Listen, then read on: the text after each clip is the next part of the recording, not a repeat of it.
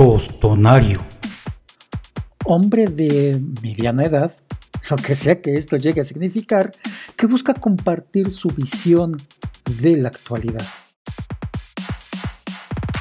Muy buenos días, muy buenas tardes, muy buenas noches. Todo depende del momento en el que atiendan a esta emisión del canal Memorias de un Tostonario. Yo soy Héctor Ascanio y he creado este canal con la intención de compartirles mi visión, mi perspectiva de la actualidad. Estamos viviendo tiempos por demás complicados. En lo personal, mi paranoia, las teorías de conspiración, la incertidumbre se han incrementado. ¿Por qué? Veamos. Por un lado, la pandemia ha tomado un ritmo muy acelerado.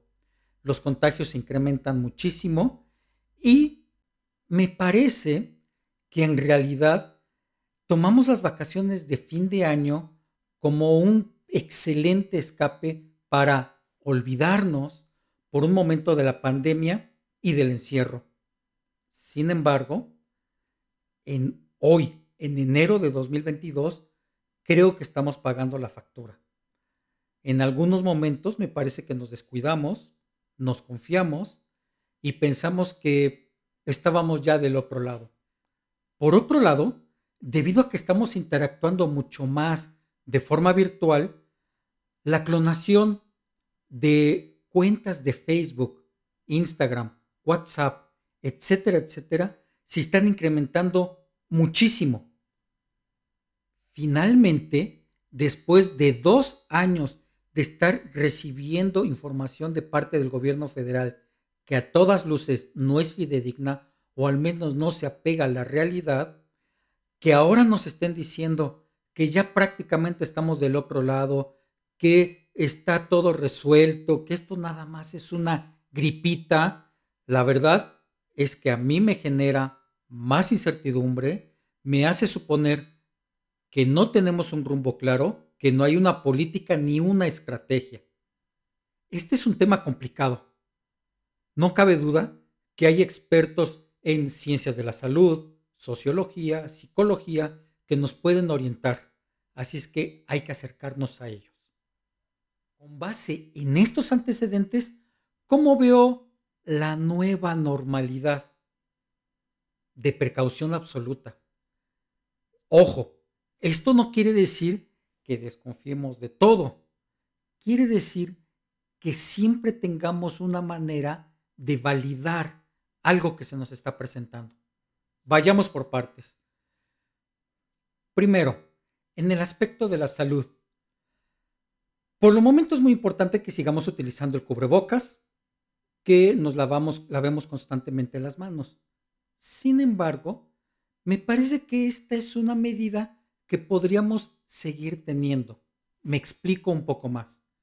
Si alguien adquiere una enfermedad respiratoria o que sea contagiosa por medio de la saliva, ponerse un cubrebocas implica que estamos protegiendo a la demás gente, no solamente del coronavirus, también de la influenza y otras enfermedades más.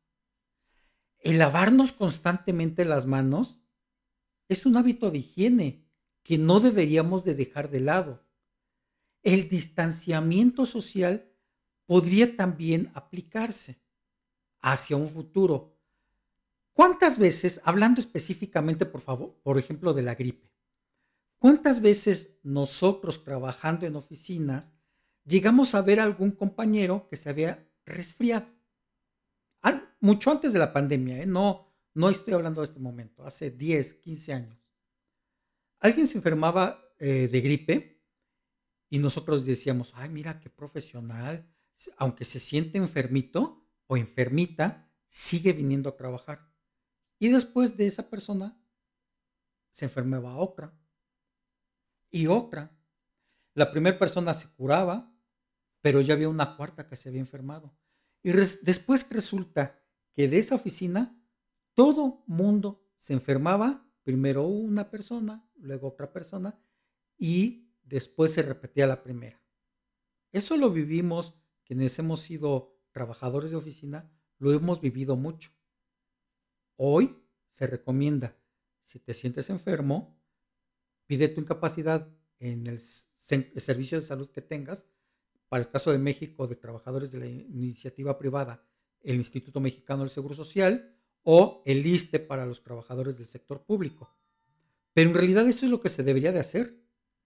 No ir a trabajar si uno está enfermo, no solamente para que uno se recupere, sino para proteger a la demás gente que labora con nosotros de que también se enferme, es decir, para no contagiarlos.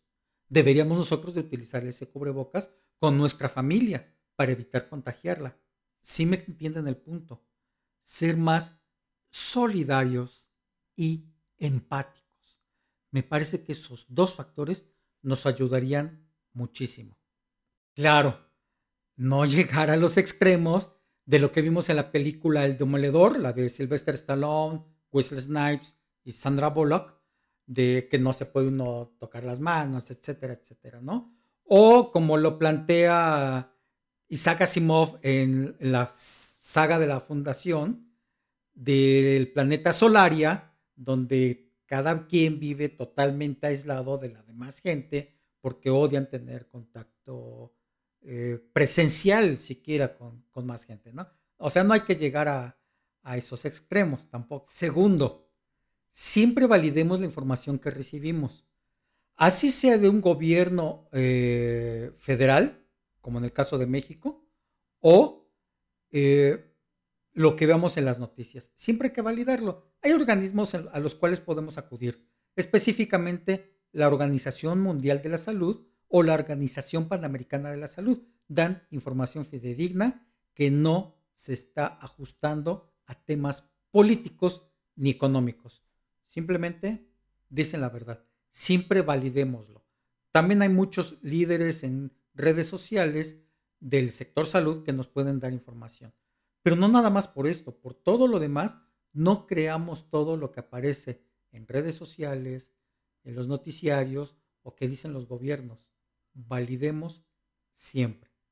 Tercero, y precisamente hablando de validar, como ya les comenté, hoy en día estamos hiperconectados, estamos haciendo muchas cosas de manera virtual, nos estamos comunicando con la gente ya no de manera presencial, sino de manera remota la gran mayoría de las veces.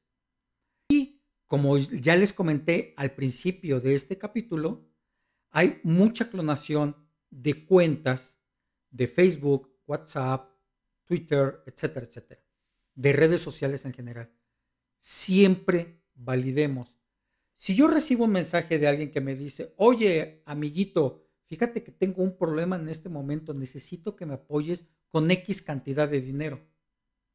Lo primero que tengo que hacer es tratar de contactar a esta persona por otro medio, preferentemente por voz. De tal manera que si se puede por video, pues sería mucho mejor, pero al menos por voz para que podamos validar que efectivamente esa persona es la que nos está contactando. ¿Para qué clonan cuentas? precisamente para cometer fraudes. Para cometer fraudes a nuestros contactos o en nuestro nombre. Entonces, ojo, mucha precaución. En todas sus redes sociales busquen por lo menos dos métodos de autenticación para que protejan sus propias cuentas.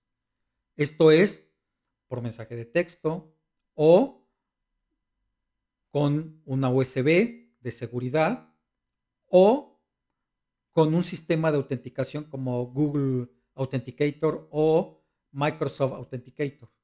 Son sistemas que permiten a uno registrarse y recibir un código de un solo uso para que no sea utilizado por nadie más. Mucho ojo, sobre todo cuando tenemos una computadora, una tableta y un teléfono celular con la misma cuenta. Hay que validar que tengamos sesiones abiertas, las sesiones que están abiertas sean las que nosotros reconocemos. Sin importar la red social, siempre en la parte de seguridad y de privacidad lo pueden checar. Vayan validando ustedes en sus propias redes sociales. Nunca está de más una precaución. Claro, Si también les llega un aviso de su banco en el cual dice que debido a que se está vendiendo el banco o debido a que no, no han utilizado la cuenta de correo, necesitan validarse, nunca hagan clic en los enlaces que reciben de una dudosa procedencia. Si ustedes tienen alguna duda, quieren llamar a su banco, las tarjetas de débito y de crédito tienen el número telefónico de los bancos o acudan al portal oficial del banco sin llegar a una liga específica. Siempre hagan una validación por dos medios distintos. Pues bien, amables visitantes, aquí concluye este episodio del canal Memorias de un Tostonario. Les invito a que me busquen en Google o directamente en mis redes sociales. Agradezco mucho la atención que me han prestado y espero que me visiten próximamente.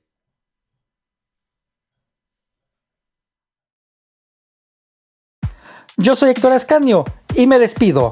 Hasta luego.